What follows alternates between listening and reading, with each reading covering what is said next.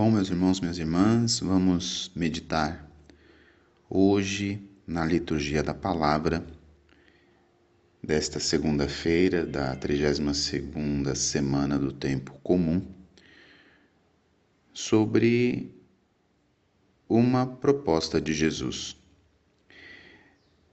O evangelho de hoje, de Lucas, capítulo 17, versículo de 1 a 6, vai nos mostrar que Jesus diz que é inevitável que aconteçam escândalos.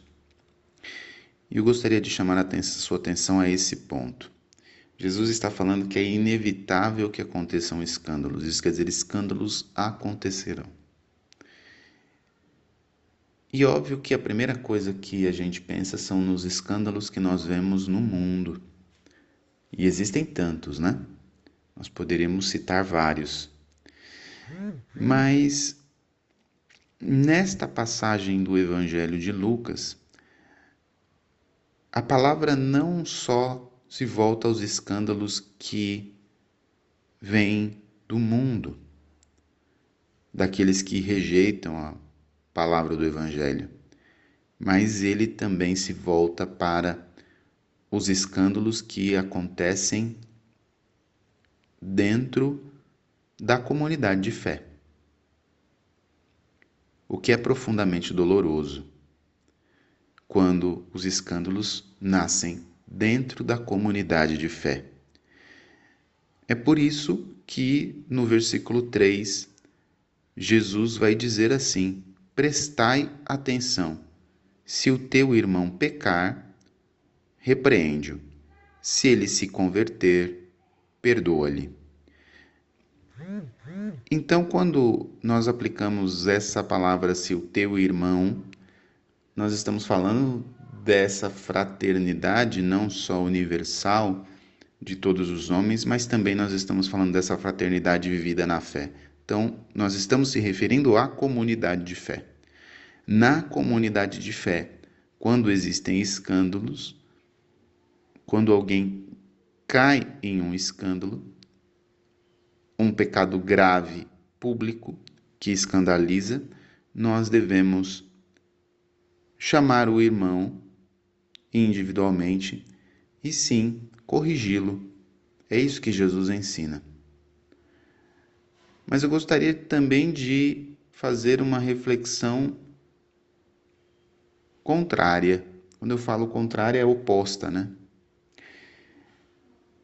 É se nós Muitas vezes erramos, falhamos e até escandalizamos o outro por nosso pecado. Dentro da comunidade de fé, nós precisamos reconhecer isso e pedir perdão às pessoas se a escandalizamos pelos nossos erros e nos emendarmos e mudarmos de vida e nos corrigirmos. Ao mesmo tempo, nós precisamos vivenciar o perdão, o perdão dado e o perdão recebido. Essa é uma marca da comunidade de fé. A comunidade de fé, ela precisa ser um lugar de perdão, um lugar em que se perdoa e que se é perdoado. Por isso, Jesus fala: se pecar sete vezes num só dia e sete vezes se arrepender, nós devemos perdoar. Nós devemos viver o perdão na nossa comunidade de fé. Eu falo comunidade de fé, mas nós poderíamos falar na família, porque também na família acontecem escândalos e a família também é a nossa é, comunidade de fé, né? É, a, a menor célula da nossa comunidade de fé é a família. Então, diante disso, um remédio para nós superarmos os escândalos que acontecem e que são inevitáveis, mas que Jesus deseja que não aconteça, mas sendo inevitáveis quando acontecem, o que nós devemos fazer é primeiro, individualmente, não publicamente, mas individualmente, corrigir o nosso irmão. E, a partir de um processo de conversão, perdoar.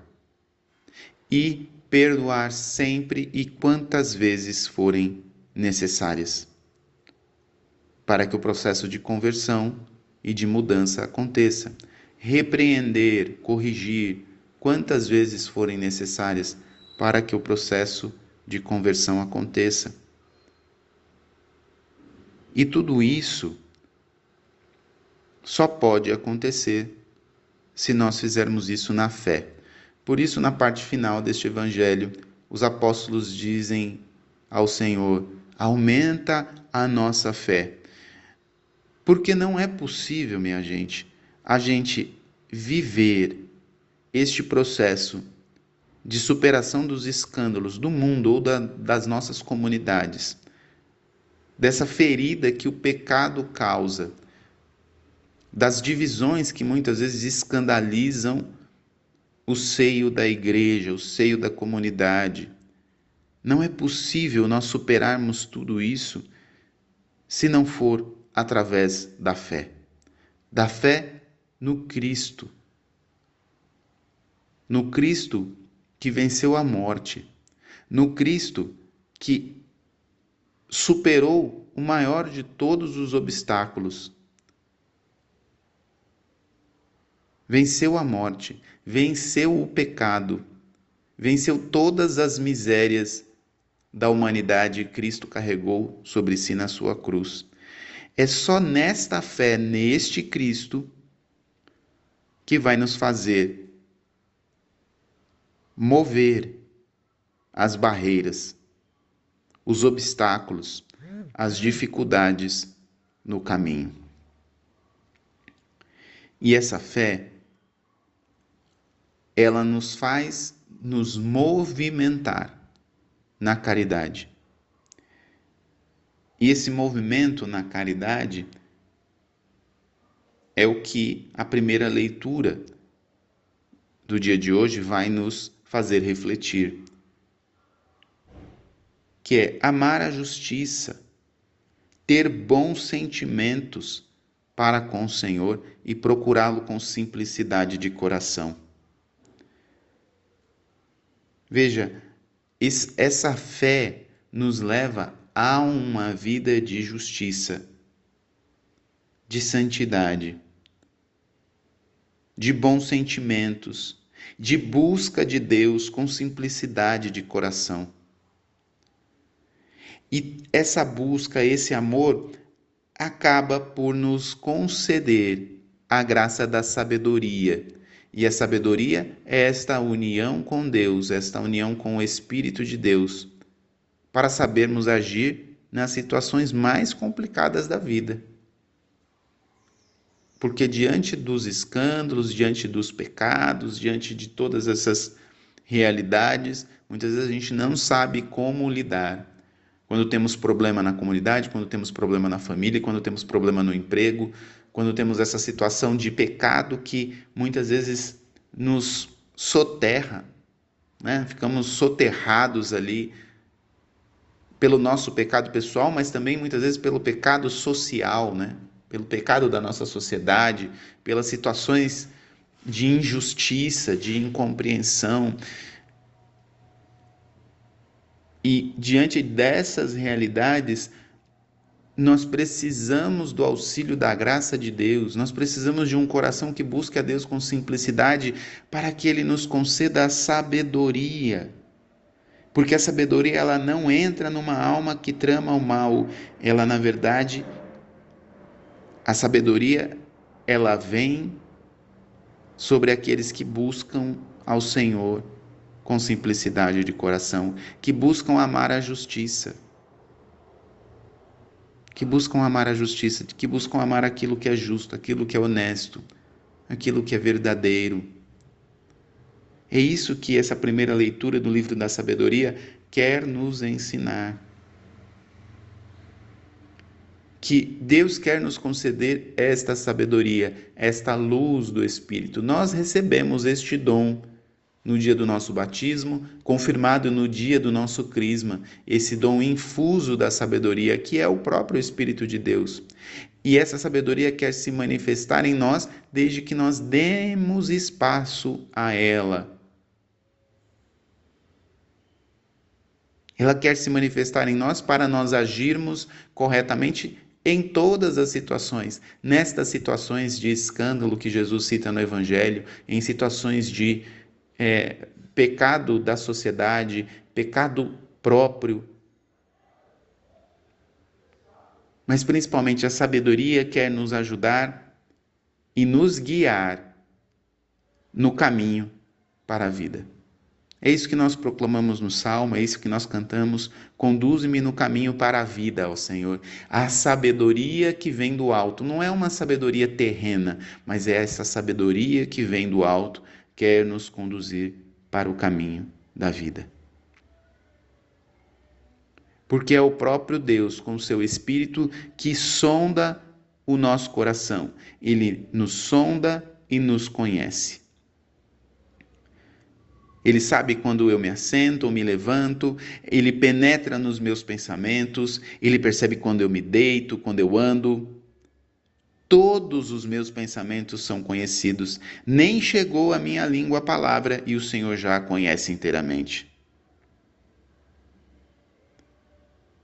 Isso é uma verdade que é por demais maravilhosa, é tão sublime que eu não posso compreender, porque Deus me envolve e põe a sua mão sobre mim. Veja que maravilha esse Salmo 138. A sabedoria de Deus quer nos conduzir no caminho para a vida. Quer nos conduzir para um caminho de vida e de vida em abundância. Não de vida mergulhada no erro, no pecado ou nos escândalos, mas uma vida que é cheia de fé, de amor, de justiça, de caridade, de perdão, uma vida que é vivida em unidade, na comunidade, na família. É óbvio que teremos problemas e são inevitáveis os problemas, são inevitáveis as dificuldades que temos nessa peregrinação terrestre. Mas Deus quer nos dar esta sabedoria que vem do alto, para vivermos na fé guiados por Ele no caminho da vida e da vida plena. Vida plena que nós recebemos pela fé neste tempo presente, mas que conquistaremos definitivamente quando chegarmos à nossa pátria eterna, na eternidade. Que na fé caminhemos nessa vida, guiados pela sabedoria que vem do alto, para que juntos, unidos, como família e como comunidade, possamos chegar à nossa pátria definitiva, ao lugar do nosso repouso, aonde estaremos definitivamente nas mãos de Deus. Deus abençoe você.